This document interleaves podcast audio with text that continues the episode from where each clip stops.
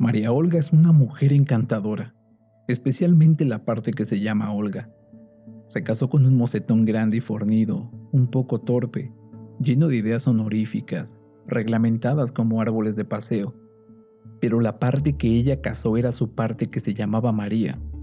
Su parte Olga permanecía soltera y tomó un amante que vivía en adoración ante sus ojos. Ella no podía comprender que su marido se enfureciera y le reprochara infidelidad. María era fiel. ¿Qué tenía él que meterse con Olga? Ella no comprendía que él no comprendiera. María cumplía con su deber.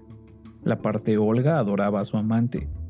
¿Era ella culpable de tener un nombre doble y de las consecuencias que esto puede traer consigo? Así, cuando el marido cogió el revólver, ella abrió los ojos enormes, no asustados, sino llenos de asombro, por no poder comprender un gesto tan absurdo. Pero sucedió que el marido se equivocó y mató a María, a la parte suya, en vez de matar a la otra.